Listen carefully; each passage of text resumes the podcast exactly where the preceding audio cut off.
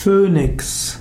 Phönix, geschrieben mit OE oder auch mit Ö, ist ein Vogel der griechischen und ägyptischen Mythologie. In der ägyptischen Mythologie wird der Phönix Benu genannt.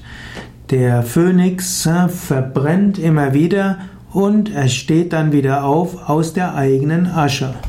Phönix, Phönix also ein Wiedergeborener, der neugeborene Sohn. Das ist die Bedeutung Benu. Phönix stirbt, verbrennt immer wieder, stirbt und er steht aus seiner Asche neu auf. Und so gibt es auch diese Redewendung, wie ein Phönix aus der Asche wieder erstehen. Etwas, was schon verloren geglaubt ist, aber in neuem Glanz wieder erscheint. Und die Aussage der Phönix als Mythologie ist ein besonders schöner. Phönix entstand im Umfeld einer religiösen Weltanschauung.